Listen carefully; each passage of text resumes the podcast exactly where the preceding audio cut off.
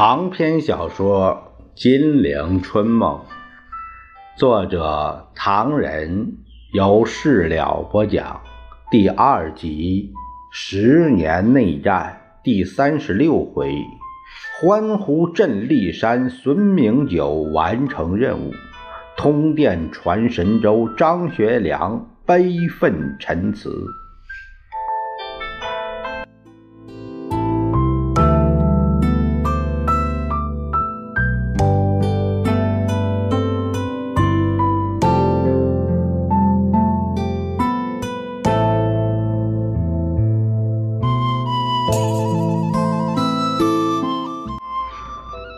且说天色渐明，朔风呼啸，蒋介石这才领教了西北高原的西北风。光秃秃的脑袋上宛如无数的刀割，又痛又冷。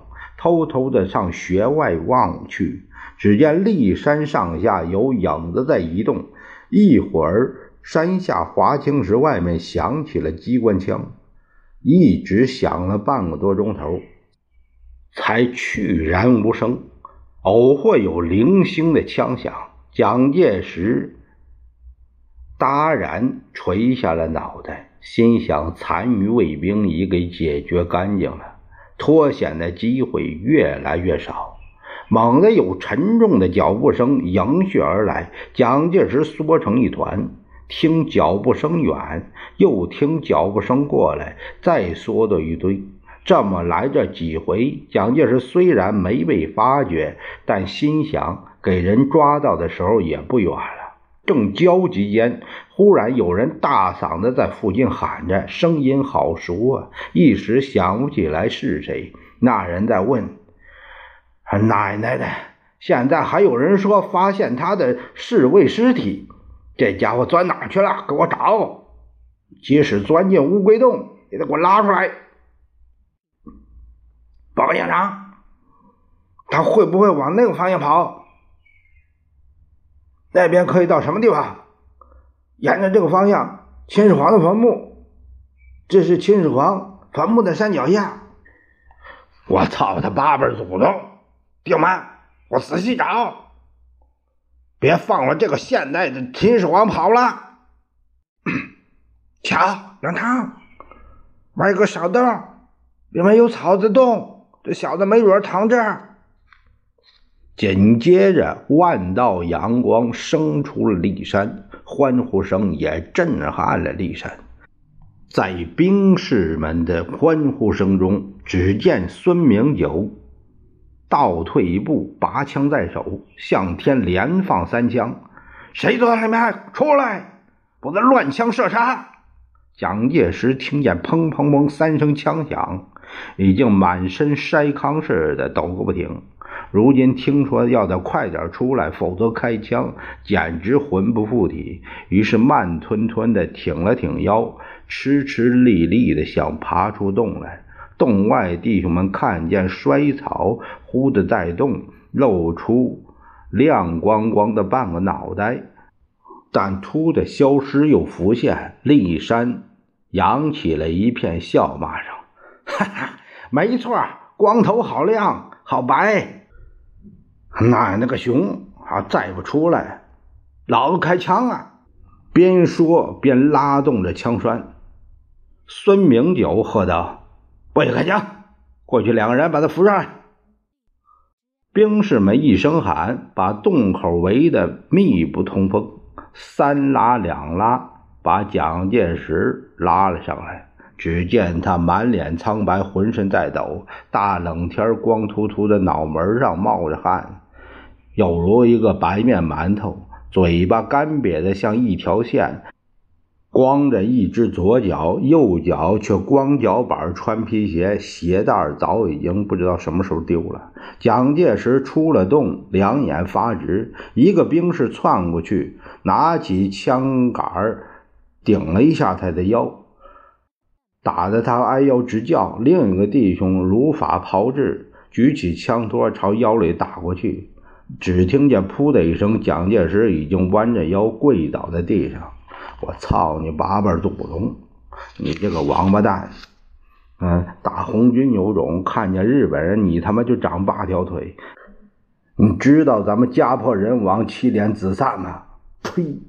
另一个东北口音的弟兄一口唾沫吐在了蒋介石的脸上，几乎是哀嚎的声音说：“你他妈有啥鸟资格做委员长？不抵抗，不抵抗，不抵抗！”这弟兄声泪俱下：“，老子跟你拼了！代表三千万东北人吃你的肉！”正在这不可开交，猛然听到砰砰砰三声枪响，大家一怔。只见孙明九站在崖石上说：“弟兄们，委员长给咱们找到了，咱们只要他停止内战，枪口向外，咱们不要他那条命。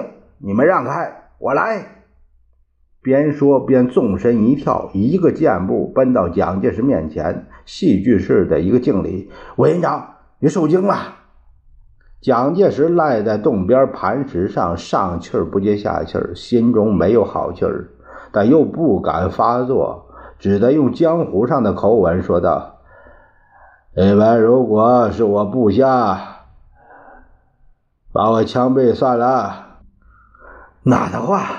孙明九把手枪往腰间一插：“委员长可以放心，副司令已经下令，绝不准开枪。我们只求您领导我们抗日。”蒋介石心里恨不得把孙明九一口吞了，可是已经被人活捉，吓得就如铁丝笼子里边的耗子，除了颤抖不作一词。冬天的太阳露脸儿，一会儿就淹没了。弟兄们的兴奋也变得非常冷静，他们把嚎哭着的要打死蒋介石的几名弟兄送到营地休息。孙明九看看表。委员长，已经快八点了，我们走吧。天气又冷，委员长穿的又不多，当心受了寒。蒋介石坐在磐石上，犹豫着说：“嗯嗯，你请张副司令到这里来一下，我要下山。”张副司令不在这儿，军队在城里发动，我们是来保护你的。蒋介石听了这话，好像稍微放了心。好吧。你给我一匹马，让我骑着下山。马？孙明九皱皱眉。委员长亲眼看见的，这里什么也没有。我来背你下山吧。孙明九边说边蹲下身子，挨着蒋介石的脚步。经过一个短时间的迟疑，蒋介石这才把满身疼痛的身体伏在这个年轻军官。宽阔的肩膀上，孙明九把他双脚一分，往上一挪，就这么着走下山坡，有如当时西北乡间老汉看病，弟兄们在前后左右倒提着枪戒备，生怕冷不丁从哪飞来一颗子弹，结束了蒋介石的一生，害得他们不能交差。没一会儿，就来到了华清池。一行人在这里等车子。蒋介石私下留神观察，发现东北军还在里面搜索。有一个人从山上呐喊而下，手里摇晃着什么东西。孙明九马上命令戒备。等这个人走近了，原来他手里拿的是一只鞋。大家再瞅一眼蒋介石的左脚，差一点笑出声来，当即接过来交给蒋介石自己穿上。蒋介石双手哆嗦着，一边穿鞋一边观察院子里尸体狼藉。除了侍卫官和卫队之外，邵元冲仰面朝天，已经动弹不得。蒋孝先。俯伏在地，一命呜呼。萧乃华侧卧阶前，一脸是血。钱大军胸部中弹，听说业已送医。蒋介石此时倒在为自己庆幸，他想：幸亏跑得快，否则挨上几枪那才糟糕。正发愣间，车子开到：“委员长，请上车，我奉命护送委员长进城。”蒋介石心想，不能答应太快。来把张副司令找来。委员长，副司令在西安等候。我们并非对上级叛变，是对国事有所请求，希望委员长团结抗日。一切请求将由副司令面陈，请。话犹未毕，外面跑进来一个高级军官，手按指挥刀，向蒋介石立正，报告委员长：“我是幺零五师第二旅旅长唐君尧。”他软中带硬，非请委员长进城不可。蒋介石没办法，只好一步一拐地钻进了汽车，坐在孙明九同唐君尧二人之间。前面坐着杨虎城的侍从副官谭海，后面坐着师长白凤祥。车中人见前面烟尘滚滚，也不知道这是谁来了。孙明就下令停车，自己纵身下车探看究竟。见前面一辆大车挡住来者，白凤祥一番好心，把自己的皮大衣脱了下来，披在蒋介石的背上。委员长休息一下，我下去看看。说着也下了车来。众人见是张学良，派人追问，上车继续开行。没多久，车子开进了西安东关。张学良坐车已经迎面而来。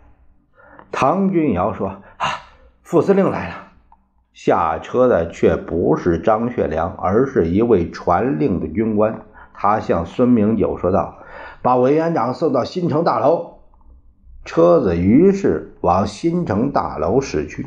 蒋介石心想不妙，新城大楼就是西安绥靖总署杨虎城的新居，逮捕他的却是东北军，为什么现在把他送到杨虎城处呢？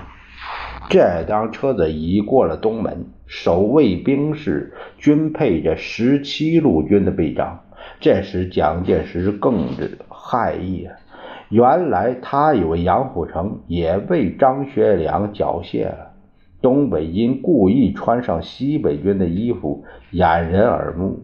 事实上。当张学良的侍卫第二营由营长孙明九率领下捉入蒋介石时，杨虎城的西北军已在城里不声不响分头包围了陈诚等南京十七名高级官员，并且把他们集中起来。经过两次点名战班，大员和那些侍卫眷属。分为两边，这一来，西京招待所变成了临时的俘虏营，一直闹到下午三四点还没见头绪。大家实在饿得慌，又没有烟吃，更是讨厌。蒋百里半幽默的叹了一口气：“哼，哎呀，昨为座上客，今做阶下囚啊。”大家听了不禁微笑，能够说说笑笑的倒是那位旧将领陈调元，提高了嗓子卖烟。啊，加利克香烟，现钱交易五毛钱一支，此时此地不算贵吧？大家也就松动一下，笑了一阵。直到门外的守卫把号外带进来，大家才看见。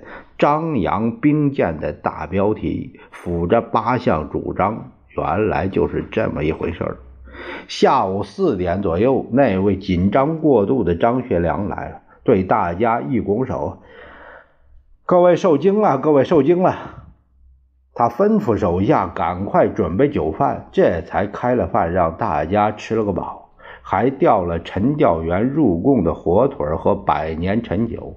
饭后，他们才重新被分配，个人重新有一个房间。下午七时，个人又在房间中开饭。那边，蒋介石已经进了新城大楼，自有谭海等人妥为照料。谭海找了套全新的衣服、鞋袜送给蒋介石。委员长，这是杨主任给委员长送的，请委员长更衣吧。蒋介石一听，心想：屋内有炉火，已经不太冷，就是饿得慌。再说杨虎城的确已经参加兵变，如今穿他的衣服，当着这几个副官，未免泄气。于是拒绝说道：“我不穿，我不穿杨主任送我的衣服。”副官们没办法，只好退到隔房的商议。谭海说道：“杨主任要我们好生侍奉他，如今他衣服不穿，不给他换衣服，主任回头来了一定要骂。”可这家伙又死撑面子，我们该怎么办？另一个副官扑哧一笑：“嗨，大家到店里买过东西，伙计们听说嫌这衣料太淡，他拿进来打个转转啊。瞧，先生，这段衣料恰合适，于是你便买了。没料到还是刚才这一段，我们不妨行，我来学学。”于是他捧着那一堆衣服鞋袜进屋，告诉蒋介石：“这是我们几个人出钱给委员长买的，就穿上吧。”蒋介石果然不再坚持，一把夺了过来，忙不迭的穿上、戴上、套上。这当张学良在途中被秘书坐车追上来，通电已经拟好，请您过目。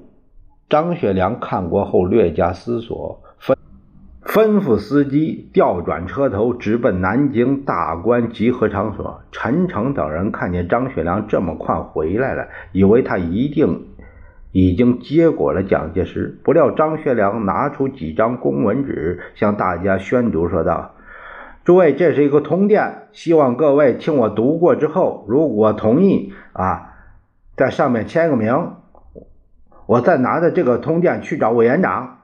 张学良咳嗽了一声。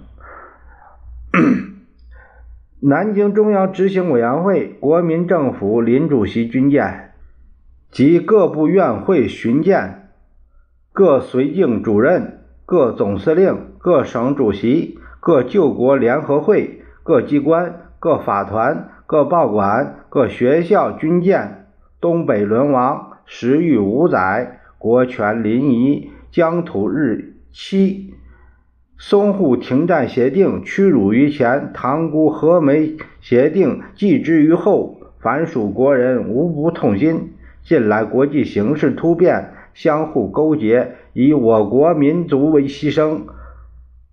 绥东战起，群情鼎沸，士气激昂。盯此时机，我中枢领导应如何激励军民，发动全国之整个抗战？凡前方之守土将士浴血杀敌，后方之外交当局乃力谋妥协。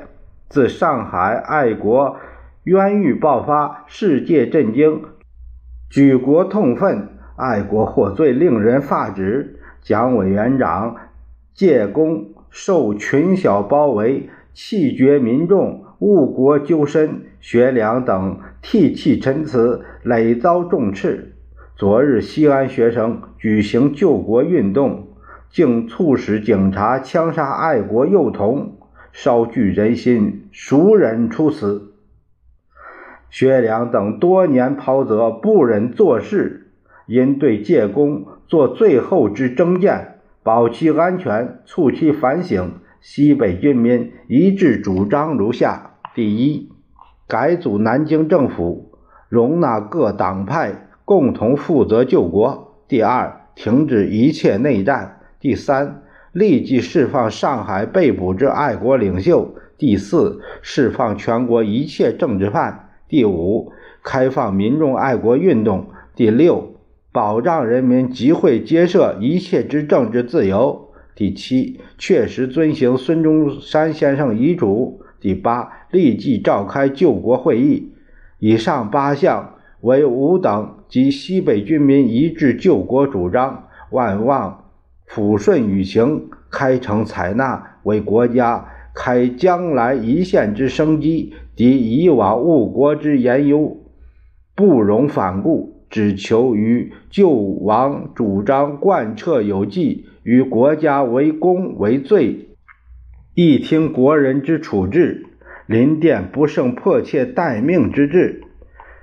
这个张学良把通电往桌上一放，下面具名的已有兄弟和杨虎城先生二人，为了加强这个通电的力量，希望诸位各签个名。卫士，拿笔墨来。十七个人彼此望了一眼，马占山一马当先，汉卿，我先签。接着写上了名字。于是陈诚、朱绍良、蒋百里、于学忠、邵力子、蒋鼎文、陈调元、魏立煌、何柱国、冯钦哉、孙蔚如、陈继承、王以哲、万耀煌、董英斌、廖征流诸人逐一在通电上签下了名字。话说张学良拿起通电告别众人，并没有去见蒋介石，却上医院找钱大军。钱大军胸口子弹已经取出，正在休息。当下张学良把通电给他看过，征求他签名。钱大军看见一大串名字已经在上面，也就签了。张学良出了医院，这才往新城大楼。杨虎城正在客室等候，见他来到，又改了主意，说道：“两个人说话反而不便，汉卿兄，你一个人进去吧，我也得回去警戒，以防不测。”张学良想了想，也好，那我那我就去了。说罢，两个人分头进行。张学良踏进蒋介石的房间，摘下皮帽，脱下大氅。叫了一声“委员长”，蒋介石在床上睁开眼睛坐了起来，却坐着发愣。张学良端了把椅子挨着他坐下。今天的事情，你受惊了。蒋介石见他态度还是那么恭敬，放下了大半个心，冷笑着说道：“哼，还叫我委员长？既然叫我委员长，那你是我的下属。”假如还认我做长官，马上送我回洛阳；否则，你就是叛逆，可以把我杀了。张学良皱皱眉头，掏出那一张通电。委员长，今日之事，我们不必在上面上司下属。呃，叛逆与否，这个字眼儿是咬文嚼字。他把那一张通电往手上一放，委员长，请看一遍。我们马上就要开发。蒋介石忙不迭，一个字儿一个字儿的仔细读下去，双手发抖，两眼发直，骂人又不是，撕掉又不是，看了半天，往桌上一撂。委员长，张学良接过来，起立说道：“您已经看过了，我就发出去了。”侍卫，他把通电交给了谭海，即刻派发。是少帅。谭海告辞，蒋介石冷冷地问道：“你说为群小包围，什么根据？”委员长，张学良皱着眉：“有事实为证，务需汉卿举例，天下人看得清楚。不过我们这样说，完全是为了委员长的面子。初稿上并没有这一句，光说是委员长误国。后来大家认为这样说未免使您下不了台，所以改为群小包围。”你稿的同事还反对，他说：“只有结党营私，呃，从中指挥的领袖，没有给人包围作为傀儡的头。蒋本身的主张误国，并非有了群小才开始误国，结果还是改了。”哼，谁你的稿？这个我不能说。张学良更为反感。今日之事都是我同杨主任所为，委员长不必问长问短，委员长的安全由我们负责。猛地，蒋介石拍着床沿叫道：“你们做的好事，你们做的好事，还把我杀了吧！”张学良连忙劝他：“委员长不必激动，我今天发动此举，当教人民公断。”蒋介石听说要交人民公断。马上瘪嘴一咧，大声哭将起来。张学良误会了蒋介石的意思，以为他受了太大的委屈，所以放声大哭。他忙解释道：“委员长，您不必这个样子。我们这次发动事变，当然要交给人民公断。如果老百姓赞成我们的主张，那就证明我们是足够代表全民公义的。委员长也很快可以明白，我们的主张是没错。”怎知张学良不解释也罢，越解释蒋介石以为有存心要枪毙他，哭得更响了，甚为哀动。张学良倒没了主意，抓着脖子踱到阁室，问侍卫：“委员长来这里，精神怎么样？还差不离。”谭海回报说。就是哼哼唧唧在床上翻来覆去，大概谁给打伤了？哎，不是打伤，是爬墙摔坏了。刚进房，我们给他换了一双鞋袜衣裳，一个劲问我们姓名、年龄、籍贯，还有职级，要我们几个人写一张名单给他。张学良吃惊说：“你们写了没有？没有。谁不知道他一肚子疙瘩？给了他名字。”岂不是改天让咱们兄弟逮捕去吗？张学良点点头，侧耳细听，蒋介石的哭声已经低了下去，但还没完。他反背着手，踱着步，震得那楼板咯咯直响。猛地，他问道：“文员今天吃过东西没有？”侍卫们一起摇头。张学良说：“这倒怪呀，为什么不吃东西？难道你们没有送饭吗？”少帅，咱们怎敢不送饭呢？他一到就给他送了衣裳、鞋袜，请他洗澡，伺候他像伺候土地爷一样。可是他衣服换过、澡洗过、大夫看过，就是不肯吃。我亲自送去白米饭，两荤两素一个汤，这不吃。张德胜送去白馒头，还有两荤两素一个汤，还是不肯吃。李德彪给他端去一碗特地从鼓楼买来的羊肉泡馍，也不吃。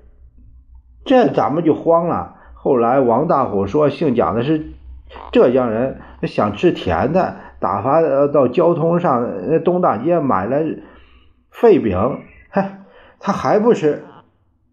这不行，必须请他吃。没办法，或许委员长嫌东西不对胃口。或许他以为咱们在菜里下毒，那这样好了，你们不妨把这个菜先尝一尝，叫他放心。无论如何，他不吃饭是不行。张学良说到这里，突的听到背后有人扑哧一笑，笑什么？侍卫不慌不忙的答道：“少帅，姓蒋的不吃饭是有原因的，没带上假牙。”张学良也忍不住笑了，啊，真是！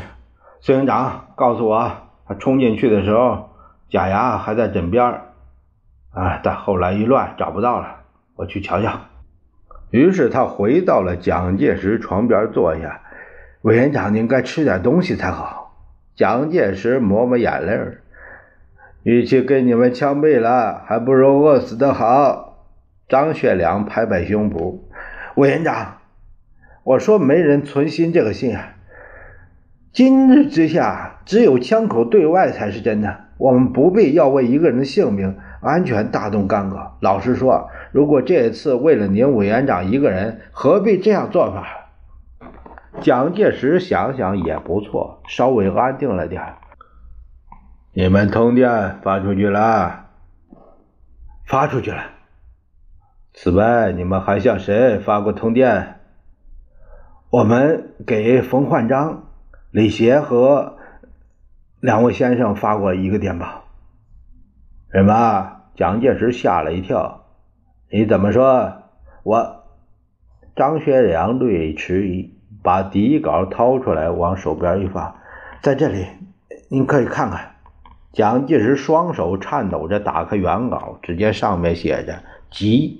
南京冯副委员长宦公李委员协和先生赐见，日寇深入，谋我意逆，凡在血气之轮，同身发指，为民族计，为国家计，自非发动民族解放战争，立起抗日，吾以救国图存。若一味退让，罔计和平解决，犹抱薪救火，势必致灭国亡种不止。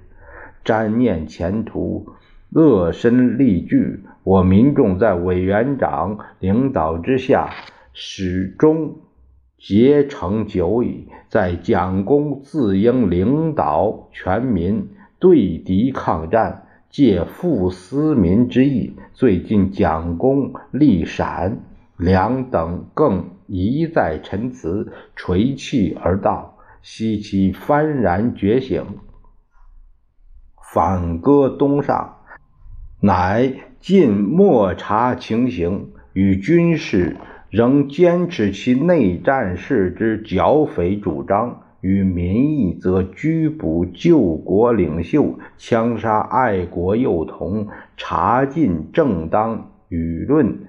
似此一意孤行，心痛仇快，危亡无日，海内骚然。自非另寻救国途径。则国脉之断送尽在眉睫，因请蒋公暂留西安，保障一切安全，以便反省。至于两等主张，以以电文奉达，亮腰垂荐，公等党国先进，领袖群伦，爱国赤诚，久身培养。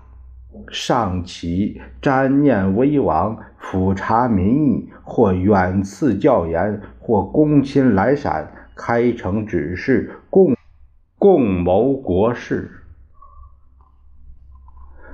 帝等以职务所积，不克攻区领教，临殿平营，无任期盼。张学良、杨虎城叩文印。好，好，好！蒋介石咬牙切齿，把文稿一摔，气呼呼的，两只眼睛直瞪着窗外。窗外是个操场，灰暗的天空下，寒风把几只枯树吹得直晃。鸭群裹噪，气氛阴霾。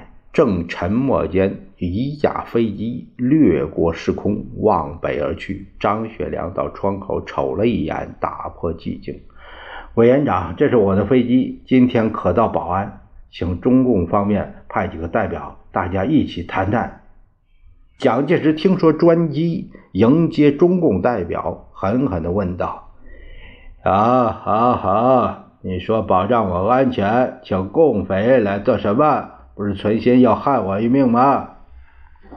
张学良苦笑着说道：“委员长，请你不要开口共匪，闭口共匪的，分明不是匪，他们是真正爱国、满腔热血、头脑清楚、敢说敢做的中国人，请委员长尊重人家一点。要说是匪，咱们从南京来的队伍倒差不多。”蒋介石一愣，随即嗯了一阵儿。改变口吻，无论如何，中共代表一来，我命休矣。张学良皱眉说道：“绝对不会，绝对不会。他们所作所为，既合人情，又合天理。汉卿可以担保，这次我派飞机接他们来，无非是想把国家搞好。委员长代表国民党，他们代表共产党。”我同杨虎城先生代表十七万东北军、西北军，大家谈一谈，枪口向外。他看见蒋介石低头不作声，又劝道：“委员长，现在是一个紧急关头，转折点，希望委员长吃点东西，不要弄坏了身体。”啊，绝食！蒋介石捶着床大叫：“我绝食！”委员长。张学良也感到不耐烦，委员长地位重要，千万不可这样。他趁机告辞：“汉卿还有点事儿，一会儿再来看你。”这几个侍卫，杨虎城先生的亲信，他们已经奉命照顾好您。你需要什么，可以同他们讲，一切请便。啊，我去找个牙医来。说罢，一个敬礼，披上大氅，戴上皮帽，大踏步的回到营里。这才是此事石破天惊，汉卿不愧中国人。